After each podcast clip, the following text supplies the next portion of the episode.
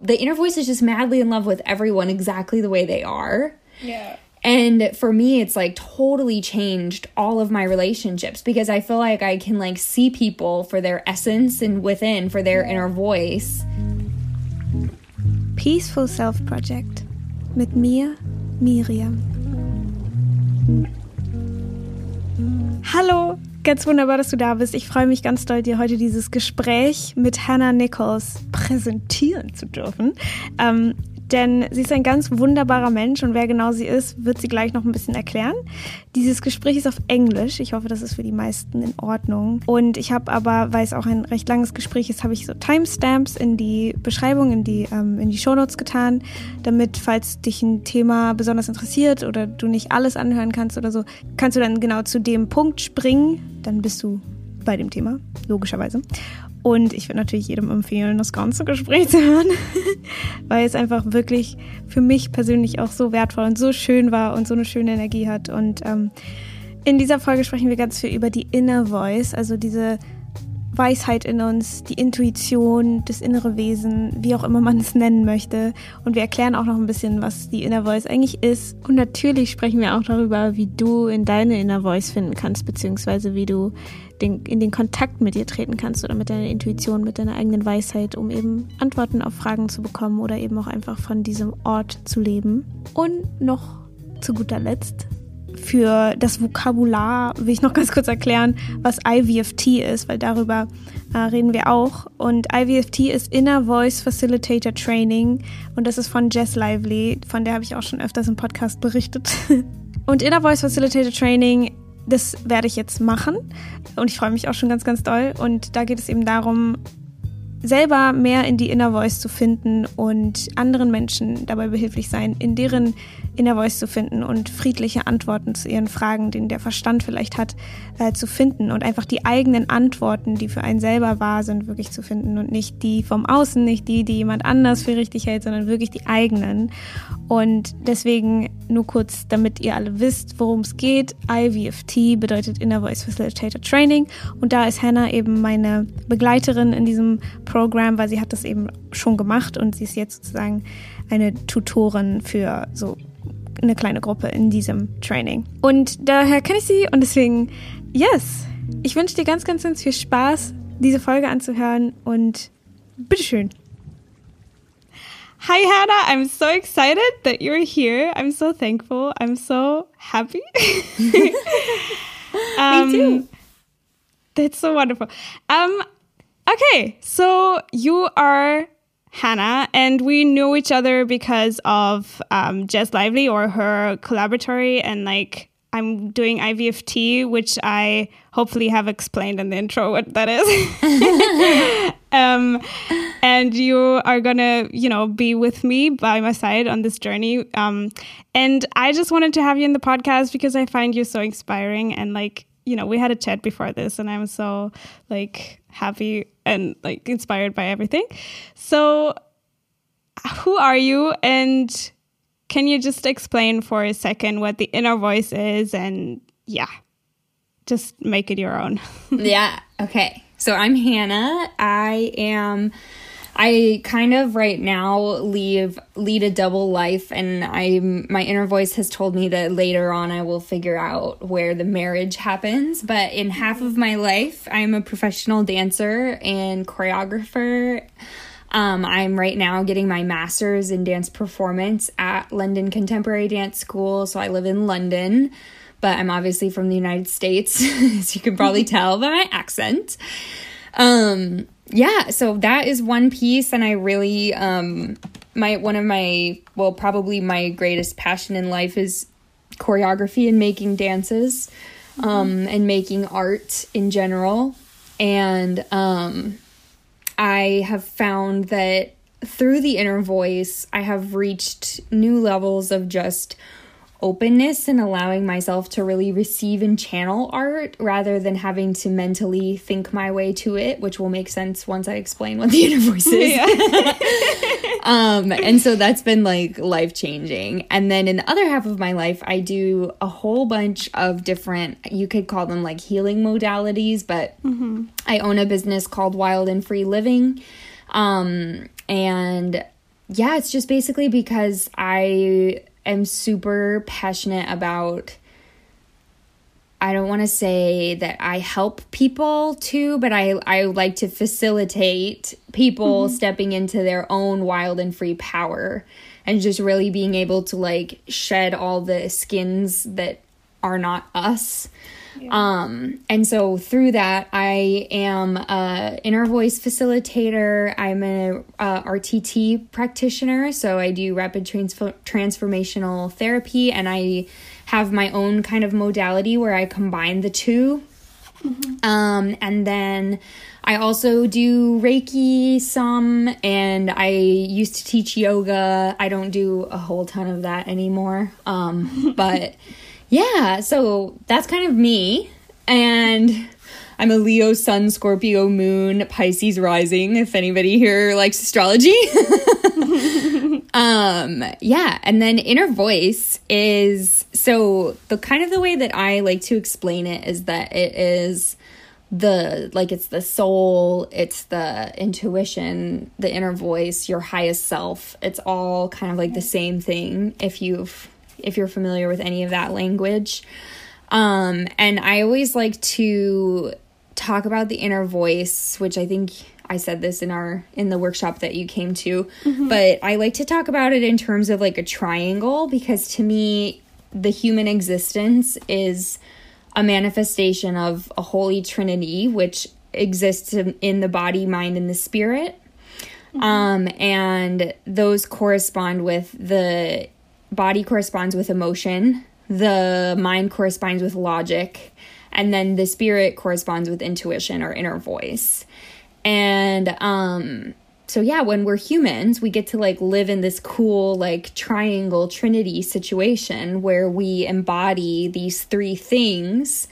And I think when, you know, people talk about that mystical thing called balance, it's like it's like the it's like mm, I don't want to use the word working towards, but it's like trying to invite in an equilateral triangle so that one of the legs of the triangle doesn't get imbal like un unbalancedly long. I don't know if that's yeah. the right way to say it, but like disproportionately long.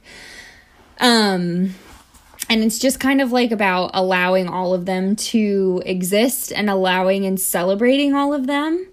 Um, but oftentimes, what has happened, especially in like Western cultures, I think, is that the mind or logic has gotten very very kind of disproportionately valued in our society and the the mind is also I should say the masculine element of all of us and the body is the feminine element of all of us and then the the spirit is like the non-gender um you know doesn't have a gender no. embodiment of all of us.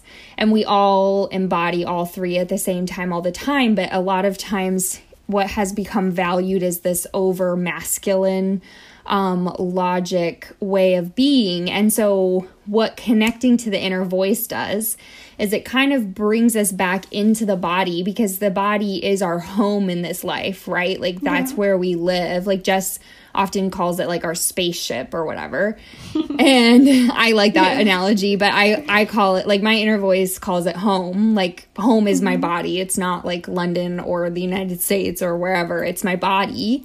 Mm. And um and yeah, so inner voice lives there, and so does the mind actually.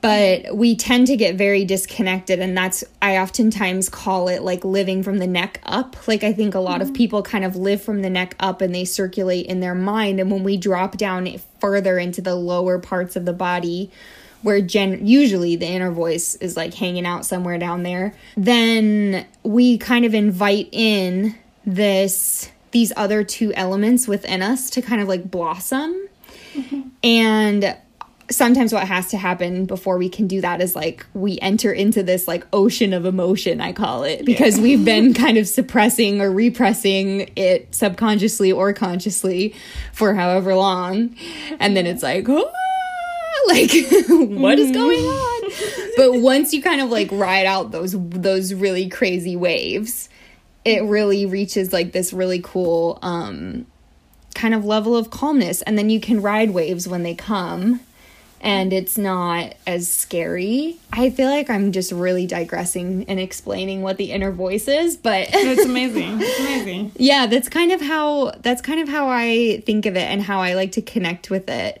And so for me the inner voice isn't about like I think a topic that's being talked about a lot is like this idea of like spiritual bypassing, right? Because people are like, mm-hmm. oh, they're kind of like spiritually bypassing a lot of the things that happen on this human level because they say like oh it doesn't matter because we're, our souls are spiritual or whatever mm-hmm. and i mean it's true that our souls kind of ascend all of this humanity stuff but like i also it's my belief that while we're here we're here to be a human right like yeah, and yeah. our souls our inner voices they chose whatever experience we're experiencing. So, like, my inner voice chose this experience as Hannah, who's a dancer, who is white, who's female, who's from the United States of America, who's, you know, who who came with all of this conditioning or whatever because it wanted to have the experience that all of those elements like all of those ingredients make the mm. stew that is me yeah. and so it's kind of like for me inner voice is like let's live in our stew. Like let's yeah. live in this soup that is us and not try to like rise above it like the steam or let it get like all stuck to the bottom of the pan and like you know like when you leave something in the pan too long without stirring it or whatever. Yeah, I don't know if that I just like said a lot. It's so it's so good that you say that because I can relate to that so well because I, you know, I I go to uni and stuff and I was like I don't know if I want to do this. Like I I think I need to quit and stuff. And then and then I spoke to my mentor and she said like you know, you need like you can't j- always just live in the spirit and like you can't just be there all day. You need to be on this planet. Like you need to be in your world. You need to be in this physical world. That's why we're here because we want to have this human experience. And and I was like you know it's so grounding because my studies are not about like you know what i do in uni is really not about uh, these spiritual things it's about marketing and like business and all these kind of stuff um, yeah. so and then i i chose to stay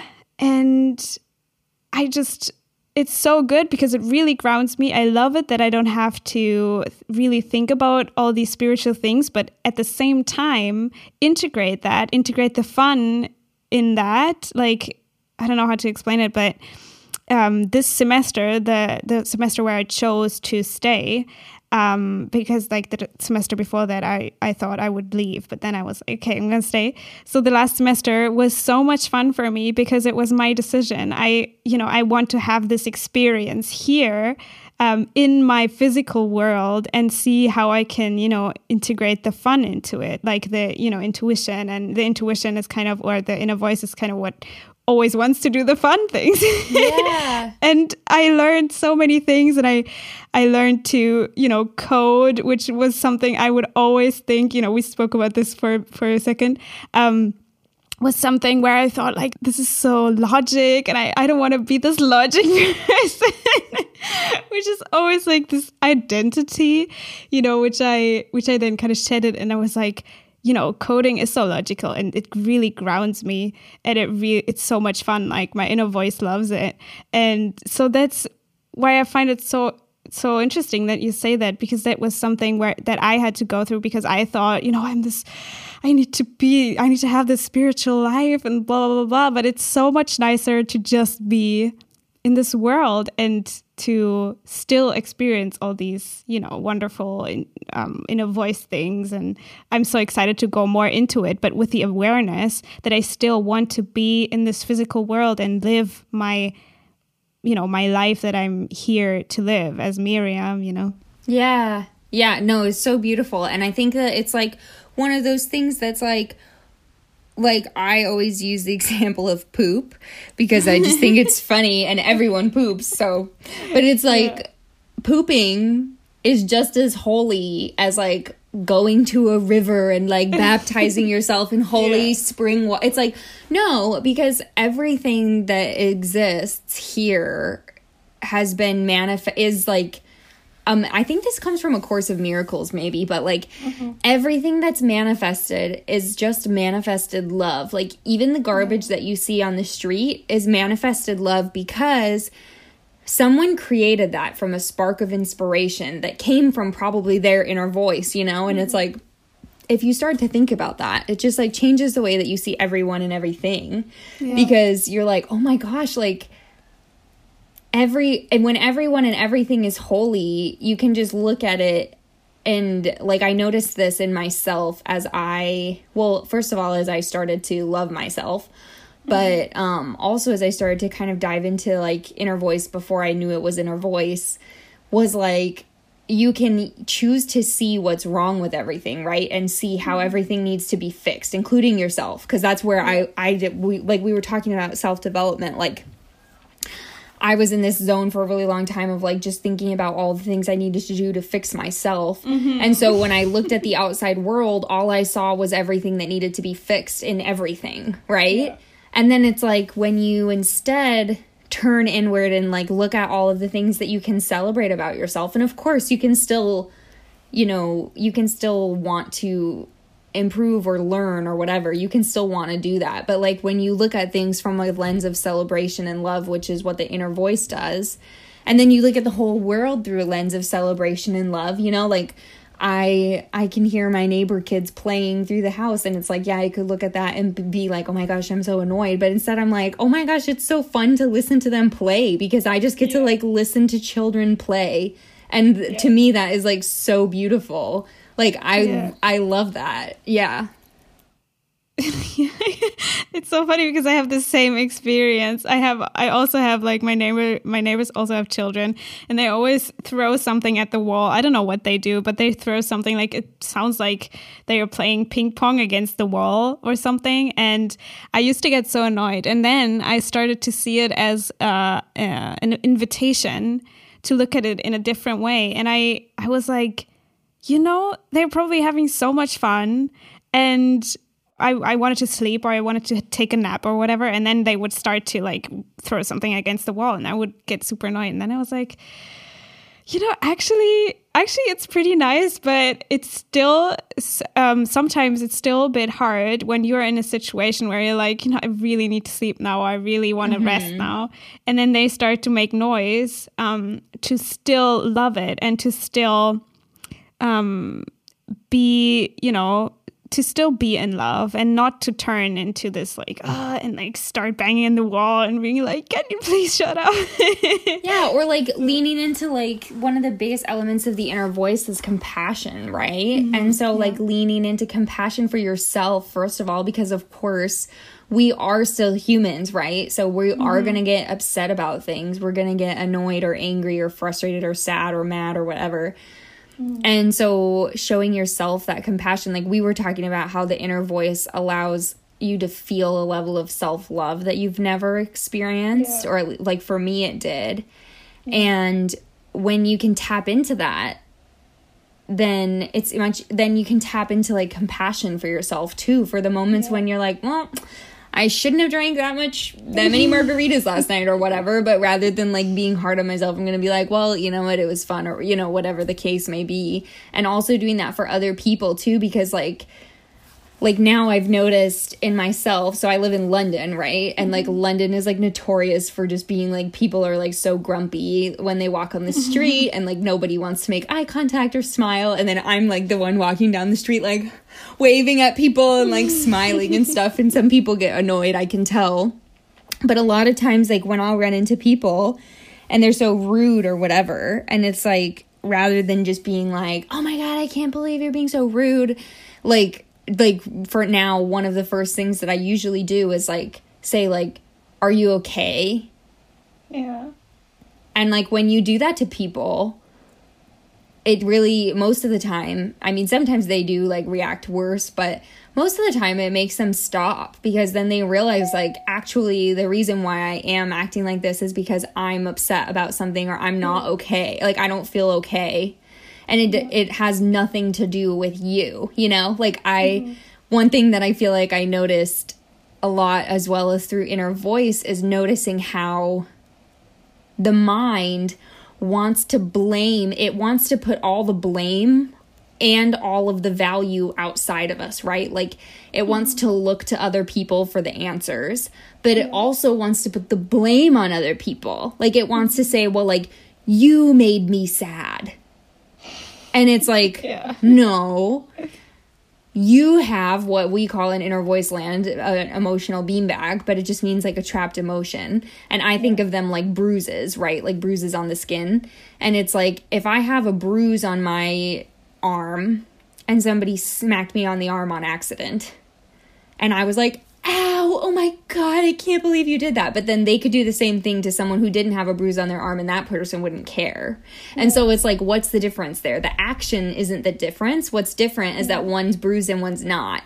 And so it's like other people they can tr- they can push our buttons, they can press our bruises and that can hurt, but it's not necessarily always like their fault. And that's not to say that like you know sometimes people don't do terrible things. But again usually that comes from a place of them hurting and then acting from that hurt. So it's like i feel like it really helps you to see the world through a totally different lens because it's like it shows you tapping into inner voice shows us that like we are in fact inherently good. Like the souls inside of us are in fact inherently good and mm-hmm. oftentimes when these what the mind would label as negative things happen on the outside it's just reacting or you know it's like it's like hurt it's like pain manifesting itself right?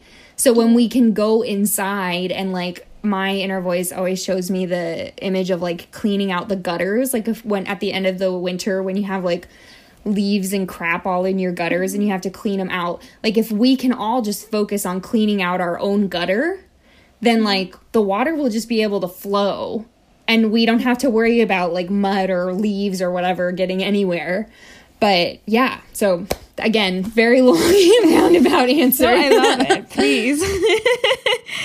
um, yeah, it's so it's so interesting how the perspective on the whole world essentially changes. I mean, for me, I mean, I'm not that deep into this work yet. I mean, I will be. but um, from where I am, it's still I still have such a different outlook on life now because um, you know what you said before when you can tap into this uh, inner voice and you are in a place right now as the mind as the human where you are in distress or you have emotions that you know you have a beanbag or you have whatever um, somebody did you wrong you know in quotes so Yeah. um, you can tap into that and you don't have to you don't have to force this persona like i'm this cool person i'm gon- not gonna react you know? But you have you can just have these emotions and everything and tap into this inner voice and it will it will comfort you and tell you that you're okay and that it's okay to feel that and that it's and that the other person is okay and that you know it really um, for me also the thing with uh, self-love you know you don't have to force being like doing these things that would essentially mean self love or that would mean I'm treating this person right. Like you have, I, I always had all these rules, these social rules. Like when somebody treats me this way, I would react this way. Yeah. If I treat, you know, and to all put that aside and just feel, you know, feel the inner voice and you don't really have to, um, uh, to create you know you don't have really have to create this this like forgiveness or this love it's just there when you tap into that and i think that's so nice because you don't have to be this persona that repeats everything that Eckhart Tolle said, you know? Yeah, It's- You know, you can you, you it's in yourself, it's real. It's not it's not acted, it's not it's not um uh it's not this social rule that you try to fulfill. It's really just love and when you when you like tap into that, it all seems so okay and that's so nice. It's so needed. Yeah. At least for me. no, no, no. It totally. You're so right. And like, I think that it's it's so one like so the inner voice always comes down to love, right? yeah. And I think it's so beautiful to like notice. Like I notice in myself, like um I I talk about love versus mental attachment a lot because mm-hmm. I love this quote from Ram Dass so much. Like it and I'm going to butcher it, but it's something along the lines of like mm-hmm. he that he said I'm learning to look at people the way I look at trees uh, for mm-hmm. appreciating them exactly the way they are. Yeah. And I was like, I just love that quote because it's so inner voice. Because I'm like, yes, when I look at a tree outside, I don't think like, oh, if this branch was there and if the leaves were this color instead, mm-hmm. and like if it just moved a little to the left, then the tree would be perfect. But then yeah. it's like when I meet my friends, I'm like, oh gosh, I love this person so much, but I just wish they didn't do this. Or like, oh, yeah. like my boyfriend is great, except for he always does this thing, or you know, whatever. Mm-hmm. And it's like, or like my, even my parents, you know, like I'm like, oh, my parents are amazing, but then like whatever they do that annoys me. But it annoys the mind, right? It doesn't annoy the inner voice because the inner yeah. voice is like in this total, the inner voice is just madly in love with everyone exactly the way they are. Yeah. And for me, it's like totally changed all of my relationships because I feel like I can like see people for their essence and within for their yeah. inner voice. And when I can see them for that, and then you you can see the masks that they put on. You know, you yeah. can see the masks that they feel like they need to wear because they're afraid, and that's fine. Yeah. And it's all like to me most sometimes it is triggering depending on what's going on, but to me a lot of the times I just think like, "Oh, you know, like they feel like they have to wear this mask and like it's just like compassion like I was saying, but it's it's like it doesn't bother you or I don't know if that makes yeah. sense. Like you can kind of meet them where they are. Yeah, the, exactly. With the mask on. Exactly, and I think it comes and from love also, them as much, you know. Yeah, and coming from meeting yourself where you are too, and like my my inner voice loves this it loves being naked. Like I love to do basically whenever I'm by myself, I'm just naked. But mm. it like it like it does that because it says like we want you to be your naked self, like your soul, like your bear your naked soul to the world. And when you do that, like when what I have found is that when I truly allow myself to be completely vulnerable and naked in front of the whoever I'm with, whether that's someone I'm dating or whether it's like with my dance company mm-hmm. or you know whoever, even if it's just with like random people, when you really allow yourself to just be your total honest and vulnerable self, it resonates so deeply within everyone mm-hmm. because their inner voice resonates with it and it's like, yeah, and even if they don't know what their inner voice is, it mm-hmm. hits them and it's like whole it's like this wave of like oh yeah like I've never had someone disrespect me from that place before. And I think that's mm-hmm. what, like, the mind puts on all these masks and all these different metaphorical clothing items, right? Because it's like afraid. it's like, oh, but if I do this, this is going to happen. If I do that, that's going to happen. And I've actually never, like, whenever I have allowed myself to be, like, truly 100% vulnerable, I've actually never, like, had it go badly. And even if it's even if the outcome of the situation wasn't exactly like what the mind wanted like i'm thinking of a particular breakup that i had like even though we still broke up like the breakup was filled with so much love and mutual respect yeah. that it was like a very very beautiful experience even though we still yeah. broke up. You know what i mean? It wasn't like fighting and like ignoring each other or you know like having like hostile text messages or phone calls or whatever yeah. the case was you know what i mean that it could have easily mm-hmm. turned into if or and it didn't end with me being like oh you're such a dickhead you know yeah. it, like in the end i was just like no like he's a beautiful person and i'm a beautiful person and like right now our lives don't match up and that's okay you know yeah. and it doesn't have to be filled with like this resentment and i think the mind the mind wants to easily jump to that place of resentment because it's like yeah. that protection shield or it thinks it is. Yeah. Anyway. Yeah. I think I think it's so interesting to look at the relationships like through the inner voice and to really see like what you said before with the flaws to or you know they're not really flaws but yeah like what the mind thinks of as yeah. flaws yeah yeah i think for me it's so so beautiful to look at all the people i know and just see them from this place like i mean you can also look at them from the mind place and i think when you go deeper into this like work you can kind of differentiate between the like through which lens am i looking right now mm-hmm. and um and you know, whenever I'm annoyed with someone or I'm like, oh, this person should have done this or, uh, you know, this should have happened or whatever, um, whenever I tap into the inner voice and like the, the, or the lens or this place, and then I see them and I'm like, you know, this is so perfect. And then, um, what I also notice is that we're always cared for um, even though, like you said, it, it's not something the mind um, necessarily wants. Um, but then to know that this is perfect, and then that most of the time you kind of no- notice that later, right? Oh yeah, yeah, yeah, yeah. Hindsight, hindsight is twenty twenty. Is yeah. that the saying or something? yeah. so I think that's also really, really uh, cool to just have to be able to have this perspective and to really love people for who they are and um, to respect them and that also to give that to yourself as well yeah. Um, i mean i'm so so many times you know i or you know i'm i'm hu- i'm a human so i go through emotions and go through things and um, before i used to or i still do but um, I used to really put myself down when I got into this human thing because I thought mm. I needed to react differently because I'm so spiritual.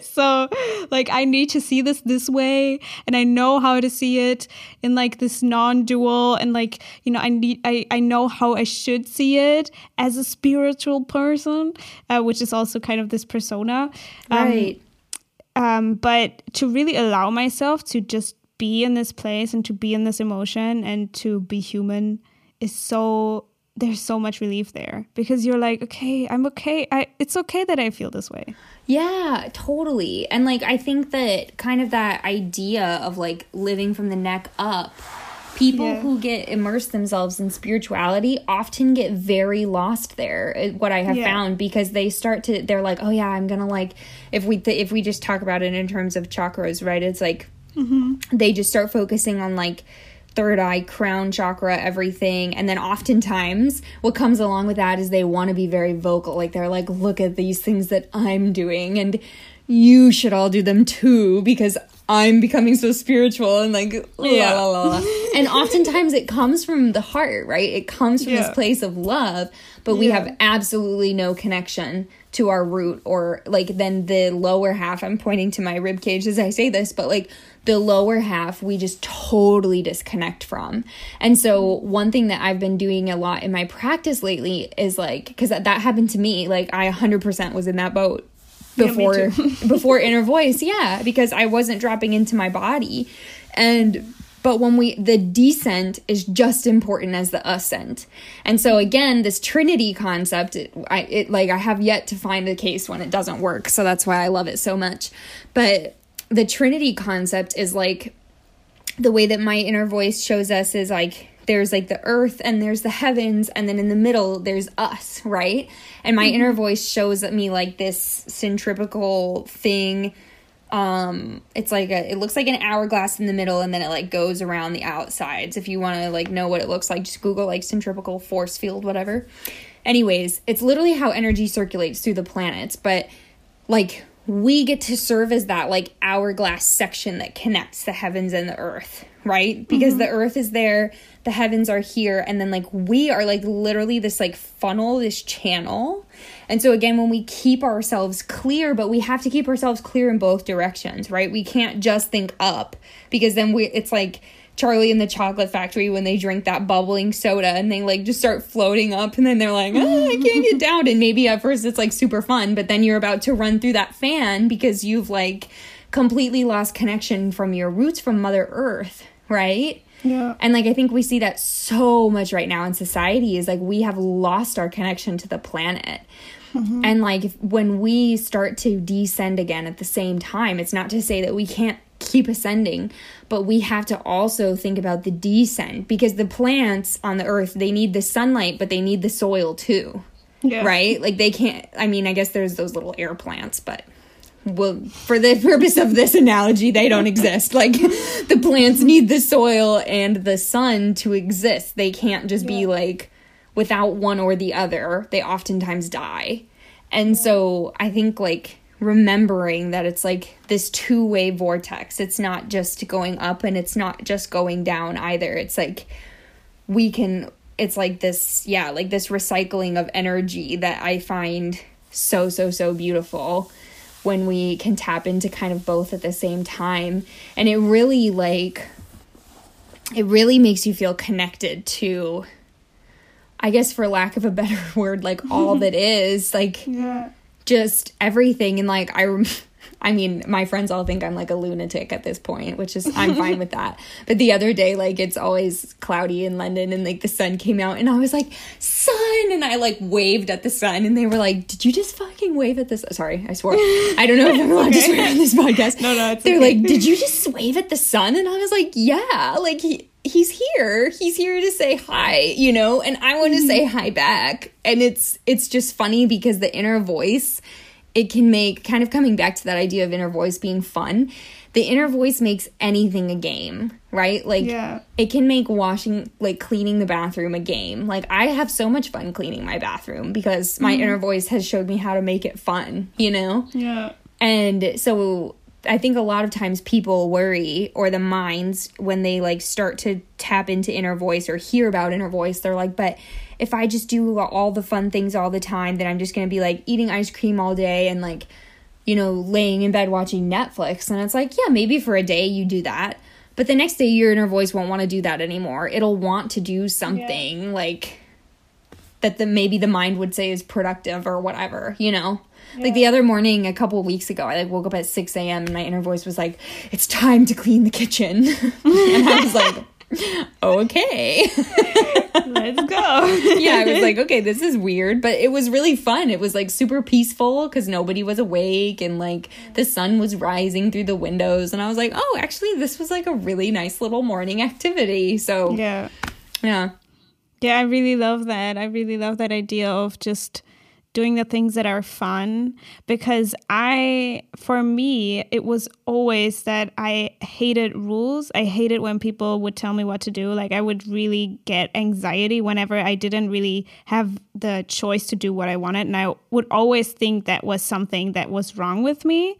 But now I can see it as like, as my true or like my I don't know what to call it my inner voice maybe coming through which is like you know I really want to do things my way. I want to live my life. I want to do it in the way I want to do it.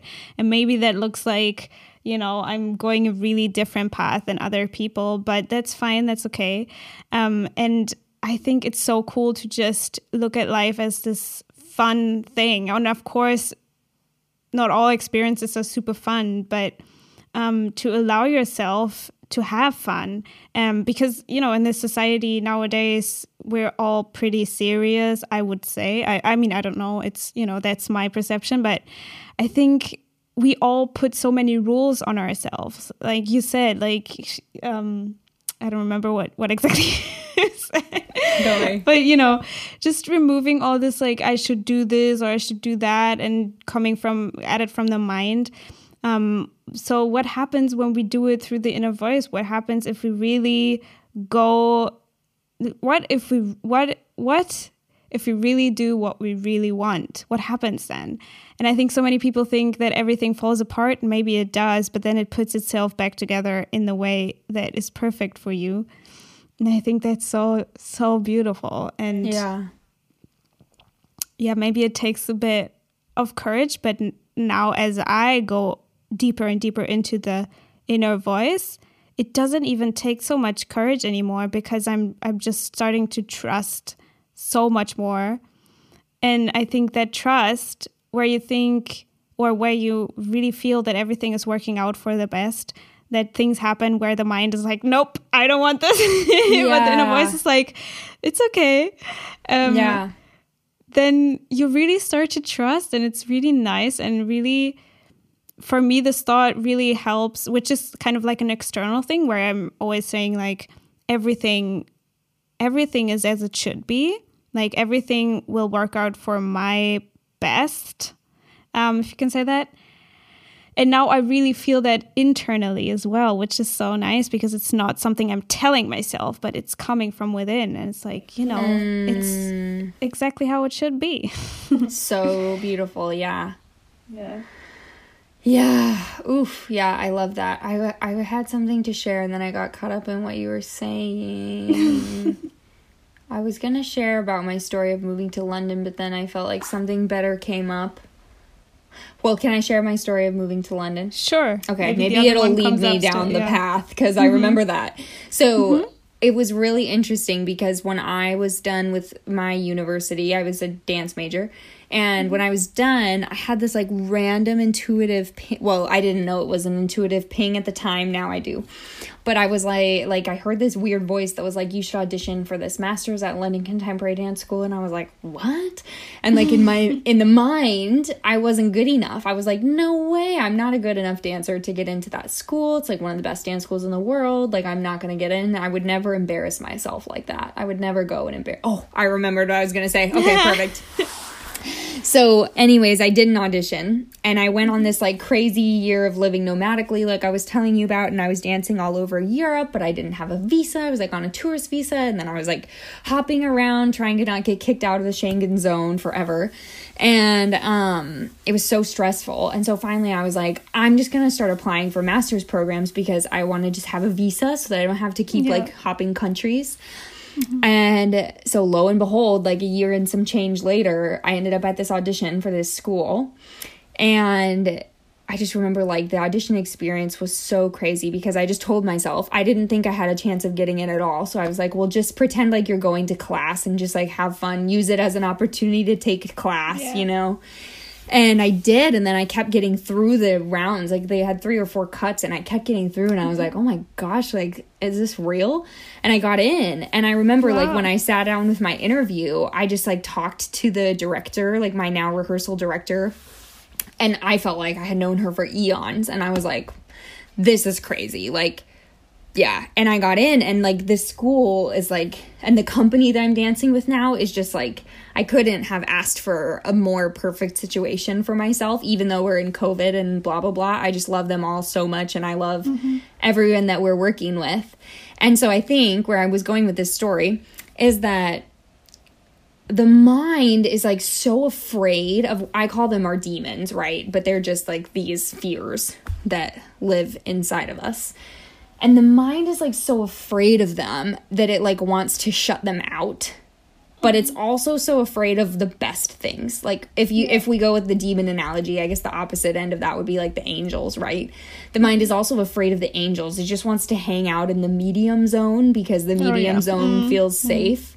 The known yeah. Yeah. But with the inner voice what's so cool is that and again i think like this is where inner voice differentiates and like where people who say like oh is this spiritual bypassing is like we invite in our angels to be with us but we also invite in our demons to sit with us too. Yeah. And like my inner voice always calls it like the the like the grand whatever supper. Mm-hmm. and it's like in the inner voice everything is allowed. Nothing is excluded. So the bad things are allowed what the mind would say is bad. The bad yeah. things are allowed and the good things are allowed. And so oftentimes, like now when I'm in these situations and I feel fear coming up, I just go there. I'm like, okay, what's the literal worst thing that's going to happen to me in this situation? Mm-hmm. Like, I started dating a guy about a month ago for the first time in a while. And I remember mm-hmm. at first the mind was like freaking out. And it because mm-hmm. I hadn't dated, and I was like, oh my gosh, like I forgot how to date and I forgot how to text. And like, what do I do? Am I being, des-? you know, blah, blah, blah. And I was just like, all right, what's the literal worst thing that could happen in this situation? Yeah. And the mind was like, okay, well, the literal word, like the worst thing I can think of is that he just completely ghosts me and never texts me back. Yeah. And then the inner voice is like, okay, well, guess what? You lived for 24 and a half years without knowing this guy existed, so I think you'd be fine. Yeah. and then it's like, okay, what's the literal best thing that could happen? And I'm like, Yeah. I don't, you know, like the mind is like, I don't know, like, I guess the best thing that could possibly happen is like we fall in love and he ends up, you know, whatever, being my soulmate and we get married and have babies and blah, blah, blah. And it's like, Yeah. okay, cool, if that happens, great. But right now, it's, it's not going to happen yet, right? So, like, let's just let both of those possibilities sit with us and then we just see what happens. Whereas the mind is like, no, I can't think about it. I can't think, you know? And then it's like we spend so much energy blocking them out that we're just like so depleted and tired and sad and grouchy and grumpy or, Yeah. you know? And it's like, why don't we just let them all in and let them all sit with us? And it's like, okay, so if he ghosts me and never texts me back, it's fine. And if we get married someday and like fall in love and, you know, create a fairy tale life, that's great too. Like, Yeah. It's actually, it just kind of puts into perspective that actually, like, so many of these things are like not that big of a deal.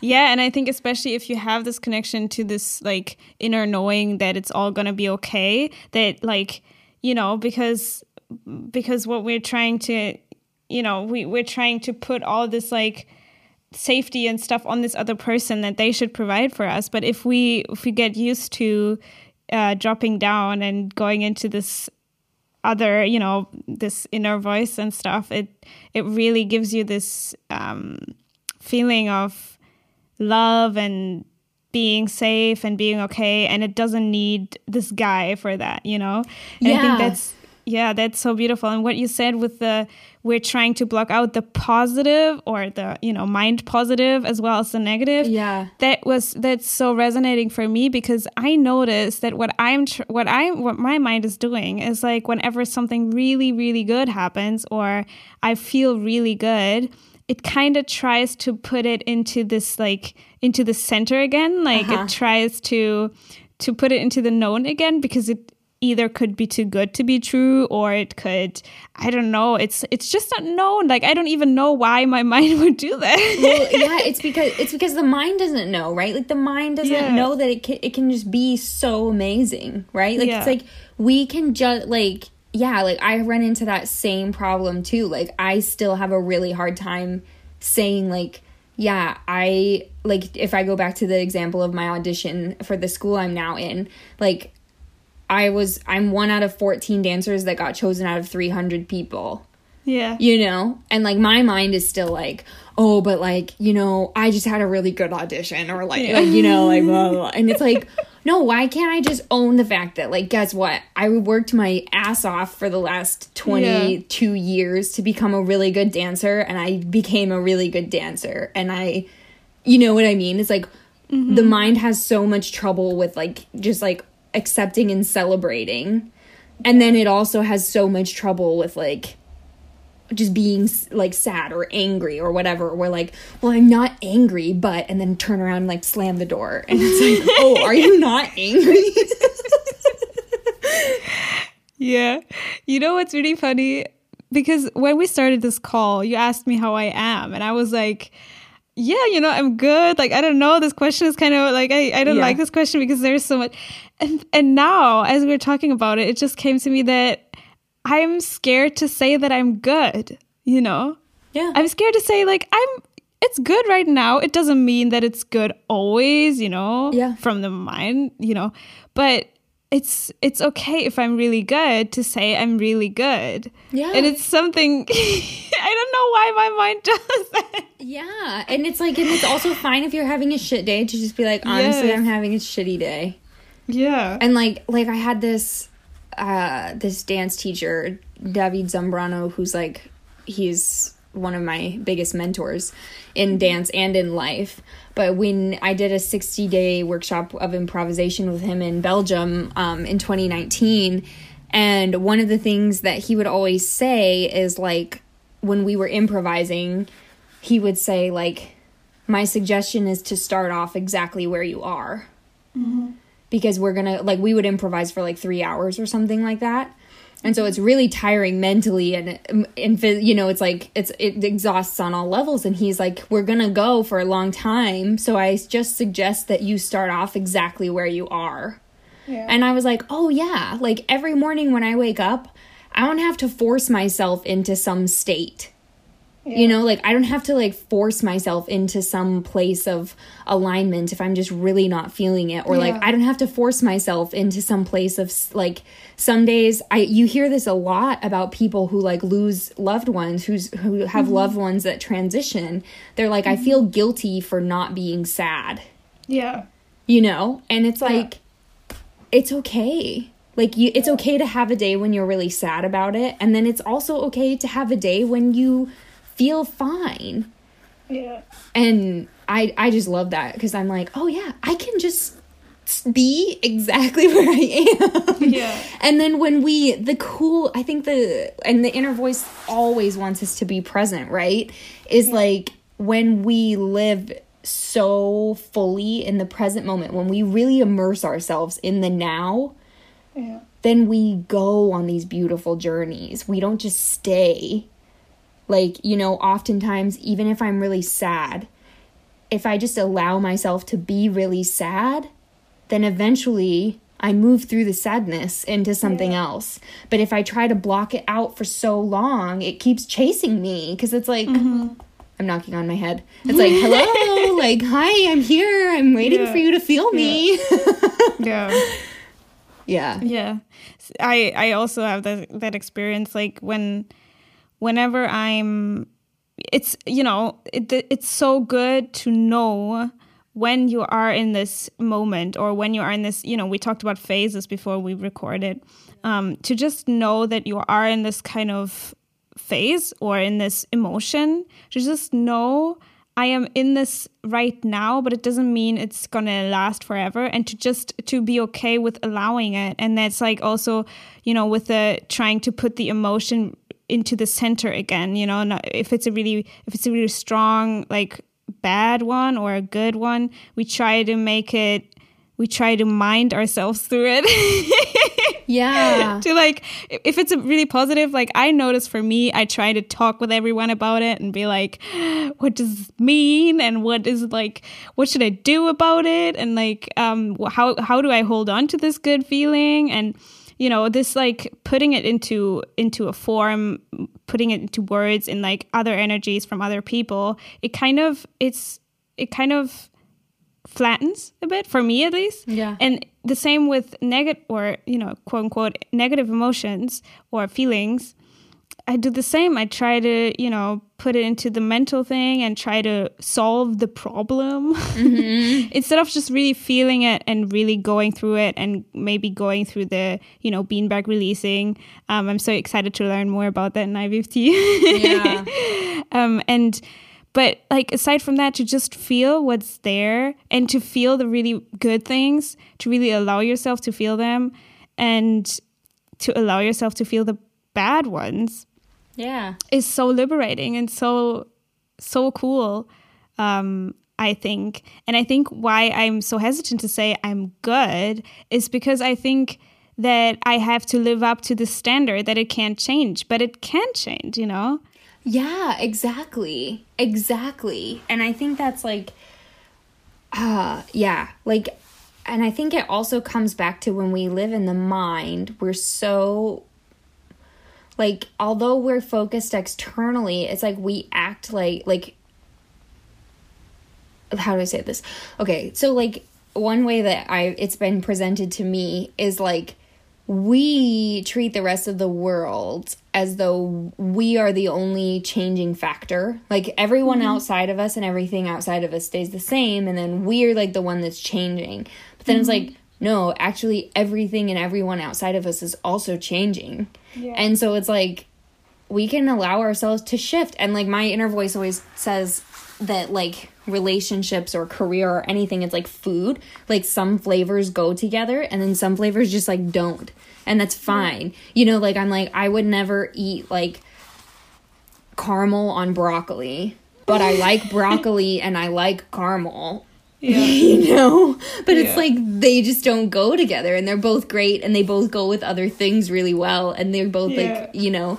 And so we can just allow all of the flavors, all of the people, all of the aspects inside ourselves to just like exist and we don't have to like judge them based off of like, oh, like today this person was rude or you know like today i did this and it's just like like for me the mind gets locked up in dancing a lot. Like it's like oh my gosh like today i just like couldn't even turn to save my life and i'm just like a terrible dancer. And then it's like no you had like a funky day. It's fine. The next day it could be fine or it could be bad again. You could even have a month of bad bad days right? Mm-hmm. and then it's like but guess what? It's like that doesn't mean that you could after that it's whatever. And I think that's why the inner voice talks so much about like contrast and spicy. Like my inner voice calls it spice. It's like we gotta have some mm-hmm. spice because if everything is always good, then it's just kind of yeah. like bland, you know? yeah, that's so true. I mean, if everything would always go our way and stuff, it would be kind of boring, wouldn't it? yeah. Yeah, or like the mind is so obsessed with knowing what's going to happen, but what if we knew mm-hmm. everything that was going to happen? Yeah. Like I mean, there are also like shitty things that would happen and then you would spend your whole time thinking about the thing that will happen and then you're you can't you you really miss where you are right now. Yeah. Yeah. Yeah, like I I always I mean, like a few years ago, I was teaching yoga so much, and I never thought that I was gonna not teach yoga anymore. And I haven't taught yoga in like so long now. It doesn't mean I don't like yoga, but I just like don't resonate really with like teaching yoga that much anymore, except for like in certain environments or like I like to call it intuitive movement now because mm-hmm. it's very like dance yoga based what I teach, but it's not. You know, we also incorporate a lot of other things and and it's like we just we don't need to like bank on our futures for so long because we're going to change. Mm-hmm. Our interests are going to change, our ideas are going to change. Like yeah. Yeah, you know what I also find so liberating is that I can just be, I can do whatever I want, I can be whoever I want, and that's going back to, you know, removing all the rules because I really love that I can I don't know. I, you know, like um, a few days ago, I posted um, on my Instagram like a little story where I was intuitive dancing to a song, which was, um, you know, this cloud trap song, and it's like this German dude that sings about drugs and all these things. and I love that I just uh, dance to this music and that I can really like and you know i find this music so fun even though it's something i you know i don't do drugs like it's not something i'm really interested in but I just really like the vibe and it's so fun to me. And a few years ago, I would have thought, like, I can't listen to this kind of music. like, that's not oh. who I oh. am. and I love that I can just do whatever I want. I can combine like intuitive dance with this music that is really like masculine and harsh and stuff, and I love it. It's, yeah, it's so you can freeing. do drugs if you want. Like yeah, of course, inner, but you like, know, like it's, it's like the inner voice yeah. is like as long. I mean, yeah. you can do drugs from the mental place, but like like your inner voice might someday might be like let's smoke a joint like it's like okay yeah. you like it's like it's fine like everything everything is allowed with the inner voice, which is what's yeah. so cool. And like I think I guess to tie in intuitive eating because we haven't really talked about that that much yet, mm-hmm. which like is kind of how we met, so that's cool is like when we like for me, I was spent so many years either obsessing like obsessing about controlling my food and then after that I mm-hmm. had to mm-hmm. spend a really long time binge eating because I had spent so long depriving myself. And then it's now it's like, oh, like I'm I started to realize in the last like year or 2 mm-hmm. that I'm like, oh, if I just allow myself to like have an ice cream cone when I want an ice cream cone, mm-hmm. then it's not like this forbidden fruit anymore. Mm-hmm. You know what I mean? It's like I can just yeah. enjoy the ice cream cone when I want to. Like I last year I was in Japan and I remember like they have green tea flavored everything there mm-hmm. and I think that's so fun and cool. Mm-hmm. And like I remember I would just walk by like ice cream stand after ice cream stand with green tea ice cream and I was just like I wanted to try it so bad, but then like the mind had all these judgments like but you're not hungry or like, you know, you shouldn't have dairy or whatever. And it's like, mm-hmm. finally, I just got a dish of green tea ice cream. And then once I had had it once, I, every time I walked by a green tea, ice, green tea ice cream stand, it didn't bother me at all. Yeah. You know what I mean? Like it was like, oh yeah, I had one, I tried it, like it's fine. I don't need. It's not that like forbidden fruit thing anymore. And yeah, it's that you can do anymore. Yeah. Yeah, like you can do that in anything of your life. Like what? Like maybe the mind is like, oh my gosh, what if I, you know, what if I take a day, a personal day from work? I can't mm-hmm. do that, you know. And mm-hmm. it's like, why didn't you just do it once? And then yeah. like you probably won't feel like the need to obsess about it so much. yeah. Yeah.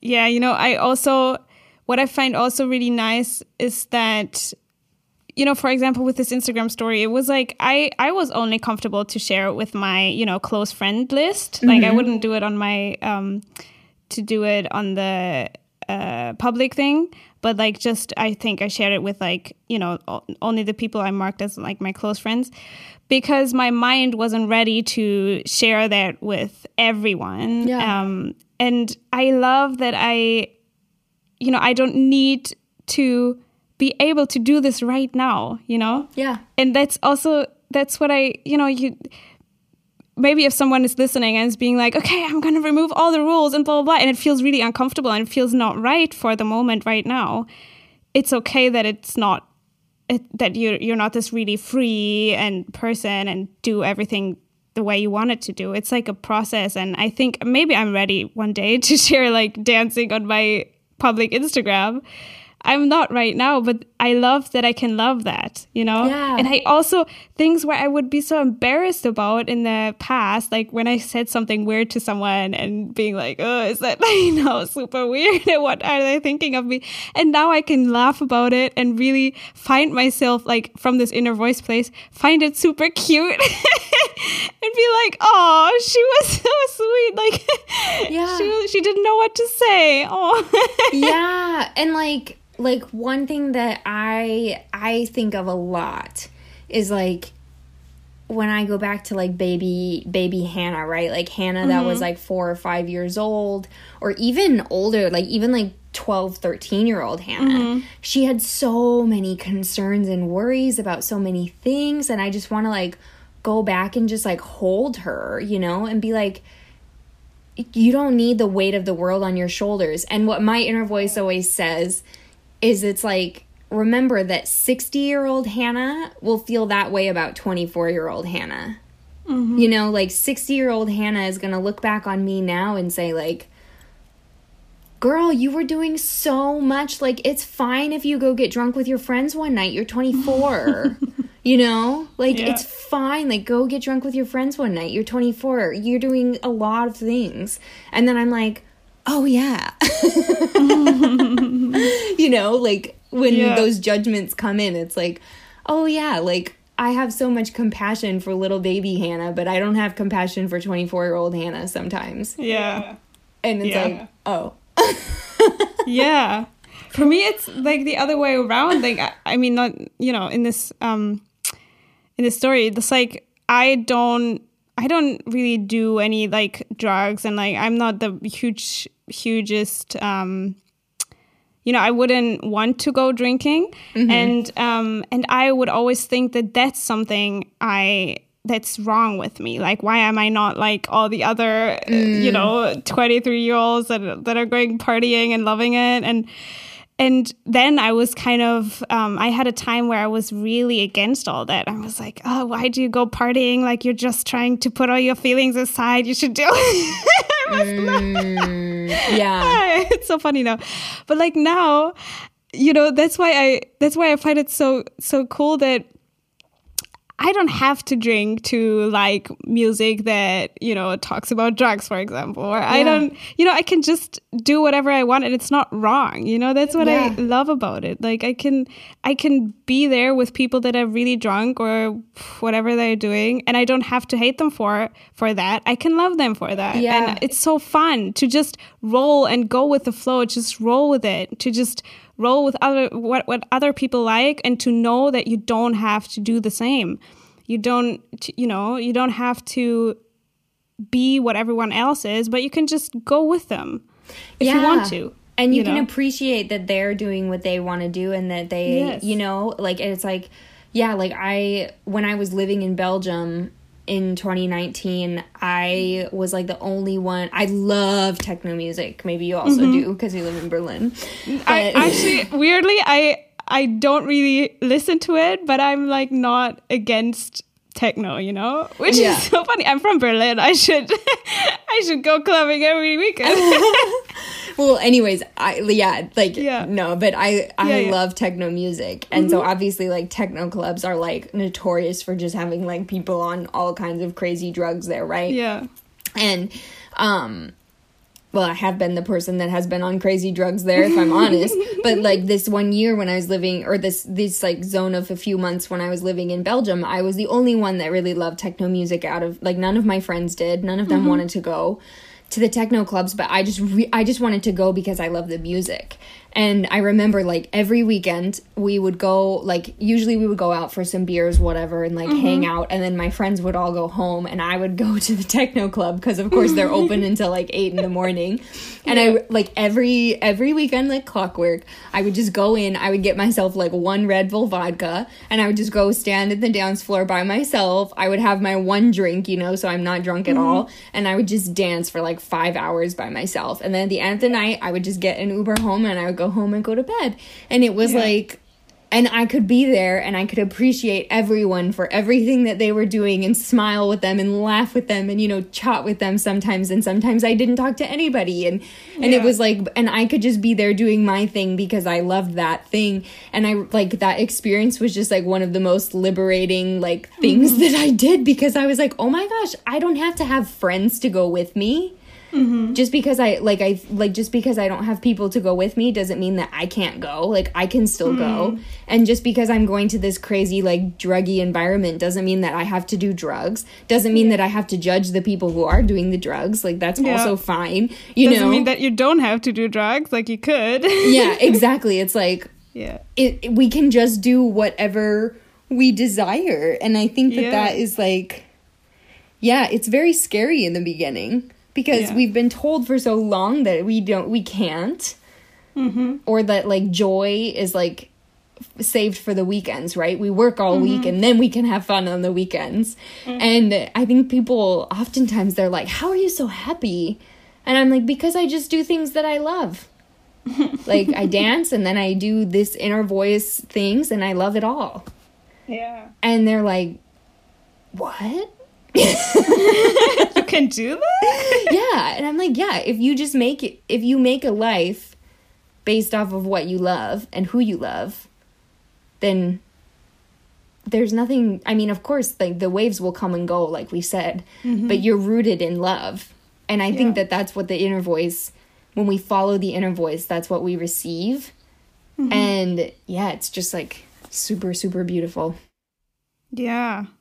I love this. I love this conversation. Yeah. And um, what I I think for the people listening, maybe someone is wondering, um, how can I tap into my inner voice? Do I have an inner voice? Like, does everybody have one? Like, what is it? Is it channeling? I don't. Know. Maybe you could explain a bit how someone who has never done this and maybe doesn't have a teacher right now, um, how to tap into their inner voice. Like, just simple, you know. Yeah. So um, if you don't have anyone to facilitate for you at the moment, the two ways that I recommend are through either journaling or through talking to a voice note because mm-hmm. I, yeah, those are what works best for me. Um, and it's I feel like in the beginning it's kind of like a trying to meditate, right? It's a lot about mm-hmm. being still and being quiet and put and trying to quiet down the mind and then yeah. seeing what comes up. And it's like when we drop into the body so when i lead a session i always say choose a place in your body like let's do, like drop your focus down into your body and what place of your body is calling you mm-hmm.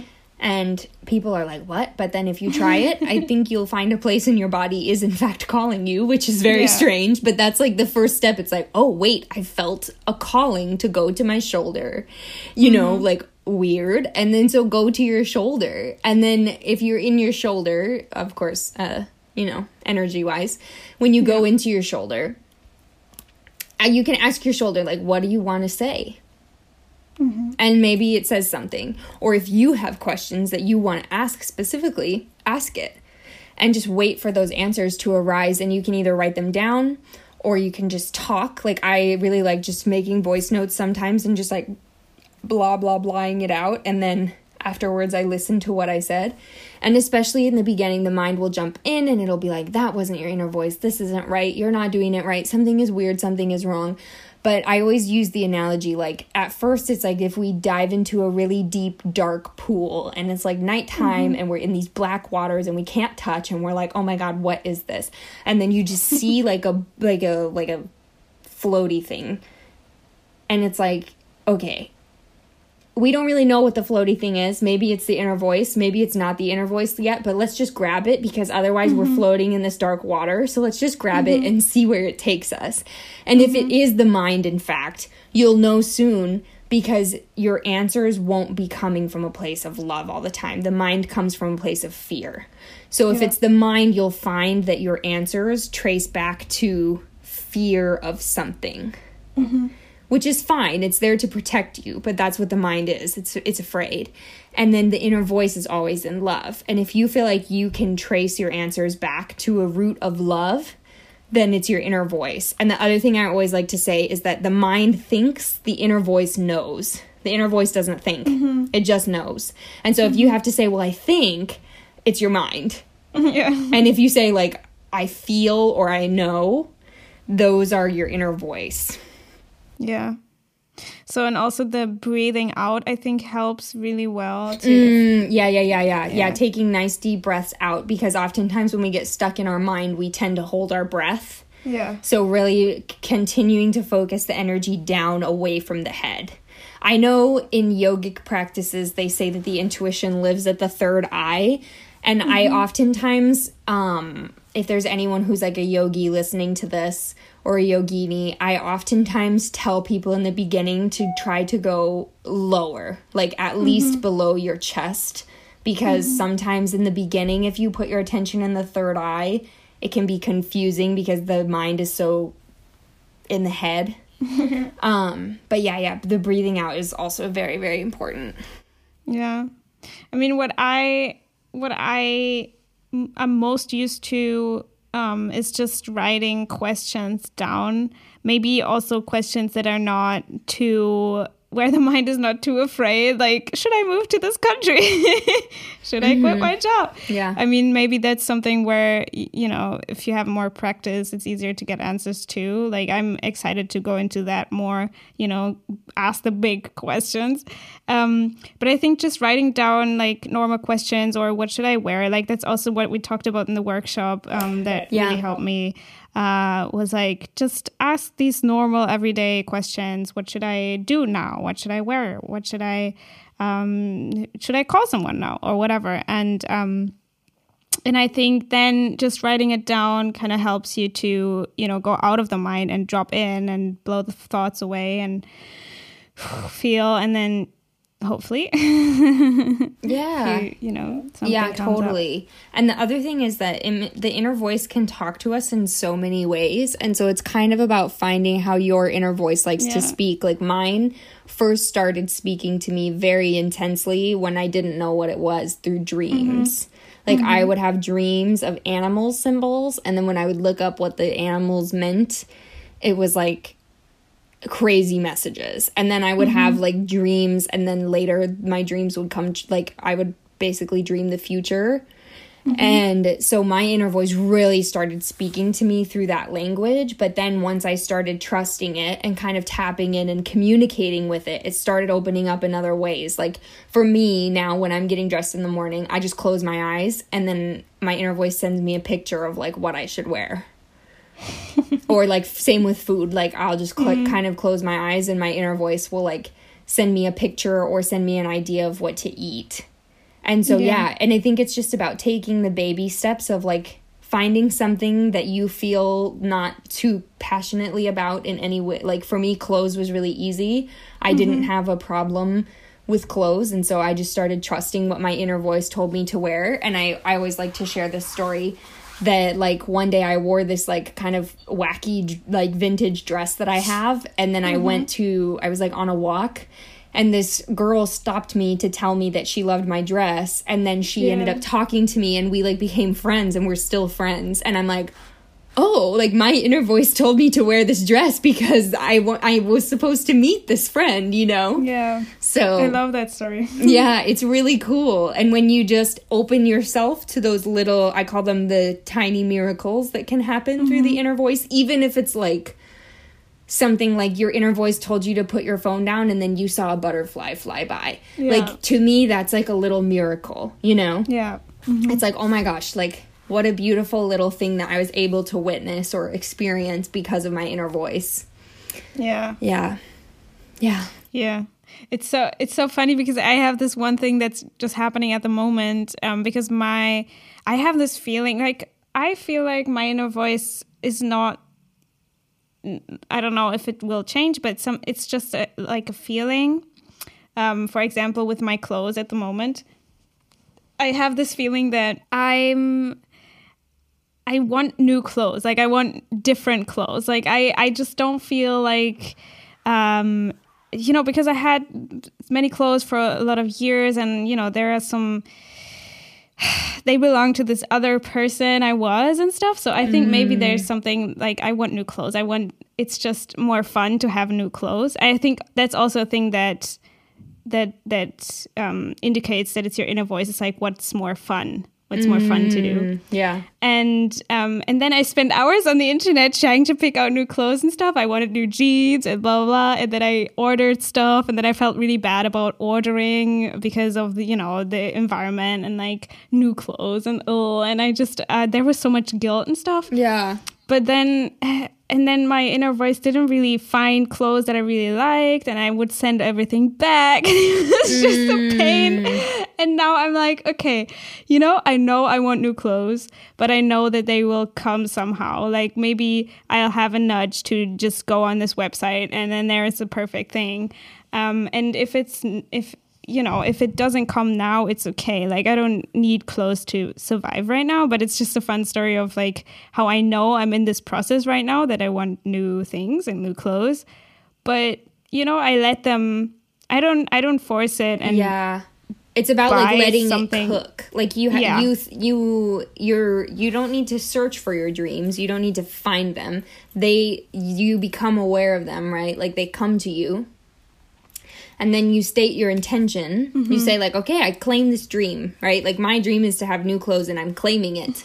And then you wait and the Mm-hmm. waiting part is where the mind gets very annoyed and impatient. Yeah. and like your mind was like okay i'm gonna go i, I have the dream i'm gonna make it happen. And my mind does the same thing right? And then it's like forcing these clothes and then they come and then it's like mm.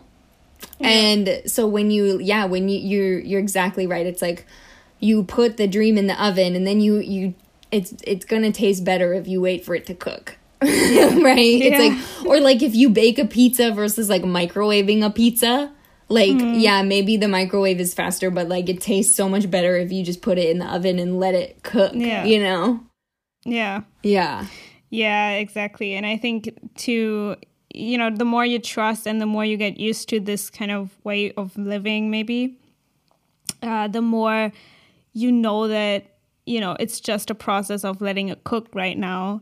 Yeah. And the clothes will come, the things will come, the money will come, the whatever you wish for.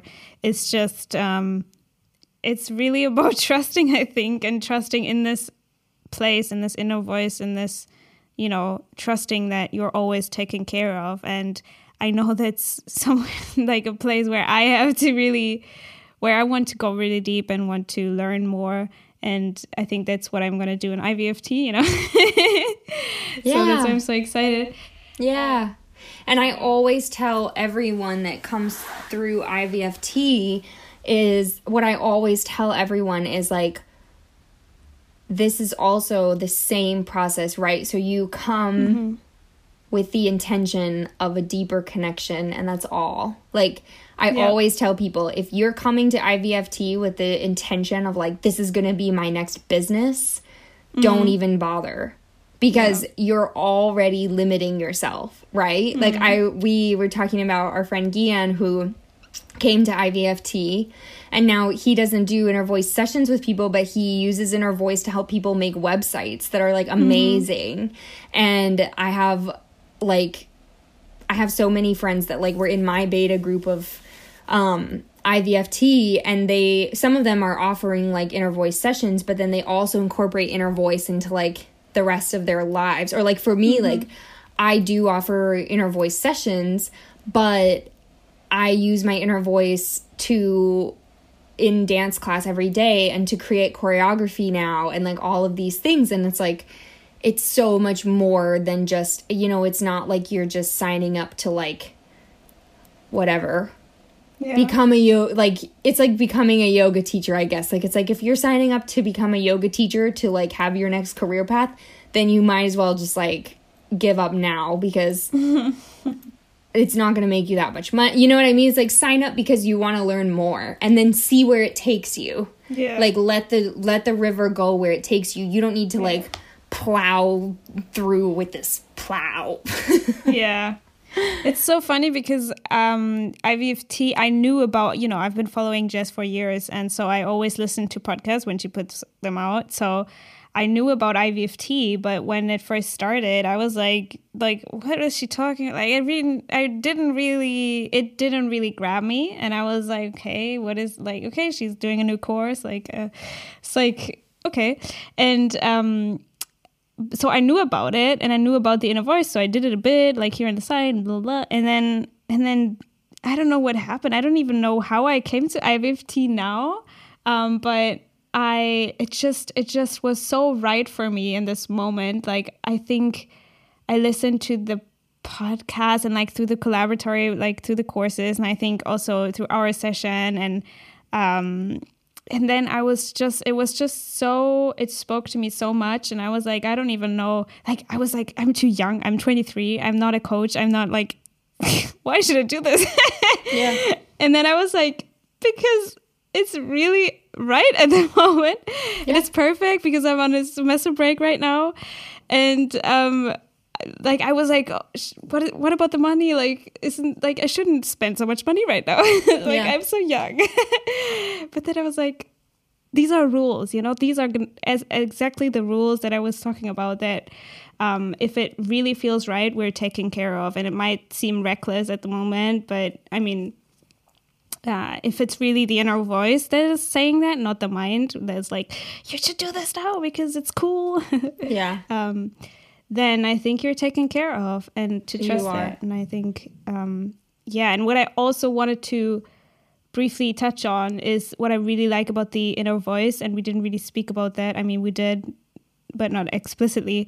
Is that you find the answers that are for yourself. You don't find them in someone else. You don't have to go to a coach and be like, what should I do with my career? What should I do with my friends, with my relationship, whatever? You really you can ask your inner voice and that's the place that is right for you. It's like you're your own guru because i used to go to so many people ask for answers. Yeah. And that's what i really love about this and ivft that it's not about you know giving other people the answers or looking for them in other people for yourself but you find them in yourself. Yeah. and i think that's so precious and so cool. yeah, exactly. Exactly. And the answers for everyone will be different. You know, like the answers for everyone will be different. And they're always the other thing that is so important is like just because your inner voice gives you an answer right now, the yeah. now is always changing. So your answer yeah. can change too. You know? Yeah. Like I was going, yeah, yeah. Like it's it's always about that constant state of presence that's yeah. really where the inner voice wants us to live. And my con- my current present moment is different than yours. Yeah. And maybe someday we end up in the same present moment and we're like, oh my gosh, hi. But that doesn't mean that we're yeah. going to stay in the same present moment forever together. Yeah. You know? And and I think that yeah, that it's just about allowing ourselves and allowing each other to just constantly flow through our own present moments and not judging ourselves or others based off of that, right? Yeah. Yeah. Yeah, I think I think it's um it's a bit like I mean, a lot of people get married, I think, to lock something down, you know, to mm. to be like, okay, we made this choice now, which means you can never leave me. And I think that's the same thing we do with ourselves that we sometimes we make decisions about ourselves or about a situation and then we're like, okay, this can never change. But I think if we're if we're committed, we can also, you know, we also have to be open that it will change.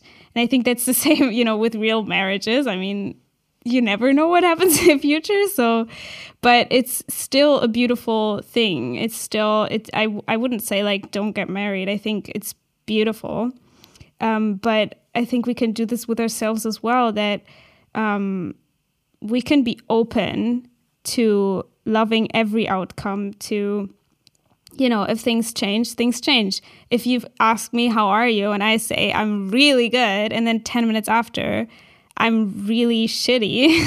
Yeah. That's okay. Like it's like okay, yeah. You know, it, it doesn't mean that I have to be this person now forever. Yeah. A hundred percent. Yeah. Yeah. And so many times we make decisions and we say, I am this person now, and then we don't want to want to be this anymore, or we don't want to be with this person anymore, or we don't want to I don't know. Yeah. we don't you know, and then yeah. And then we try to be this still, and it's not right anymore. And I think that, like, my inner voice calls this unapologetic existence mm-hmm. is just to say, I am unapologetically existing exactly the way that I am right now. I love that. And this yeah. is who I am and where I am yeah. right now. And then allowing that to change and not being sorry for it changing right? I think we're like, oh my God, I'm so sorry I changed. And it's like, yeah. okay, like, do we expect a flower to grow and then just stay there forever? Like, yeah. No, it grows, it blooms, it dies, and then its seed goes over there. And then that, you know, it's like, yeah. That's how we are like we are a part of nature too and nature is always cycling and changing and so so are we. And that's fun. It's fun for the inner voice, you know? Like I'm sure that like like I'll just use the yoga teacher thing as an example, right? Like I thought I would teach yoga forever. And it's like right now it's not super fun for me to teach yoga. So I don't. And that's fine. And that doesn't mean that I don't mm. like yoga. I still practice yoga all the time, but I don't, you know, and or like it's fine. It's fun. I don't I don't know if I'm going to be an inner voice facilitator forever, you know? Or like mm-hmm. I know that I'll always connect to my inner voice, but I don't know that I'm going to be like doing sessions with people forever. Maybe someday I do something, you know, I have no idea. And yeah I think that's like the beauty. And I'm like, yeah, right now, this is what I am. And we can claim that in every single now, every single moment, you know? And that's what I think that's what the inner voice wants us to do is to just be like, yeah, this is me right now. Yeah. And I think it's so much easier for other people than to just accept you the way you are because when you're when I mean at least that's what I experience with people that are really you know, unapologetically existing, that I I notice maybe I notice a judgment coming up, but then I notice that it's not it's just it's not um valid. It's not it's not it's necessary. usually you wishing that you were doing the same.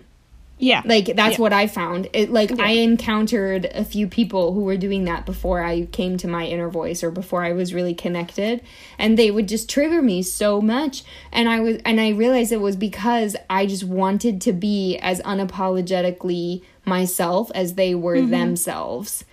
And sometimes they would be like um, like they the the two people I'm thinking of right now are both also dancers and when I encountered them, I was in like this massive cocoon phase for myself. So I was releasing a lot, and it was like a very dark time for me. Mm-hmm. And I remember like I would, there would be days when they would show up and they would honestly have this attitude of like, I'm the shit. And then, and they were that day. Like they would be like so on it, blah, blah, blah. And then one of them would show up the next day and be like, I can't do anything today. And so I'm just gonna like, like in terms of dance like i'm just gonna be like super slow and super you know whatever. And i was like oh my gosh like they're just like claiming that you know? Mm-hmm. Mm-hmm. And I saw that and I was like, gosh, I just want to be I like I wish I could do that because I was still in that mentality of like I have to show up and like force myself to try to be the best every day.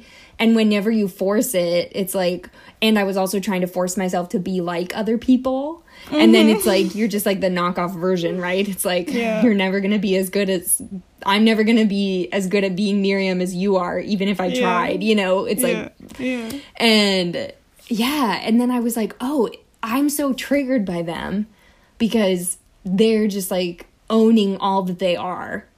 And yeah. I would really like to be able to do that. yeah. Yeah.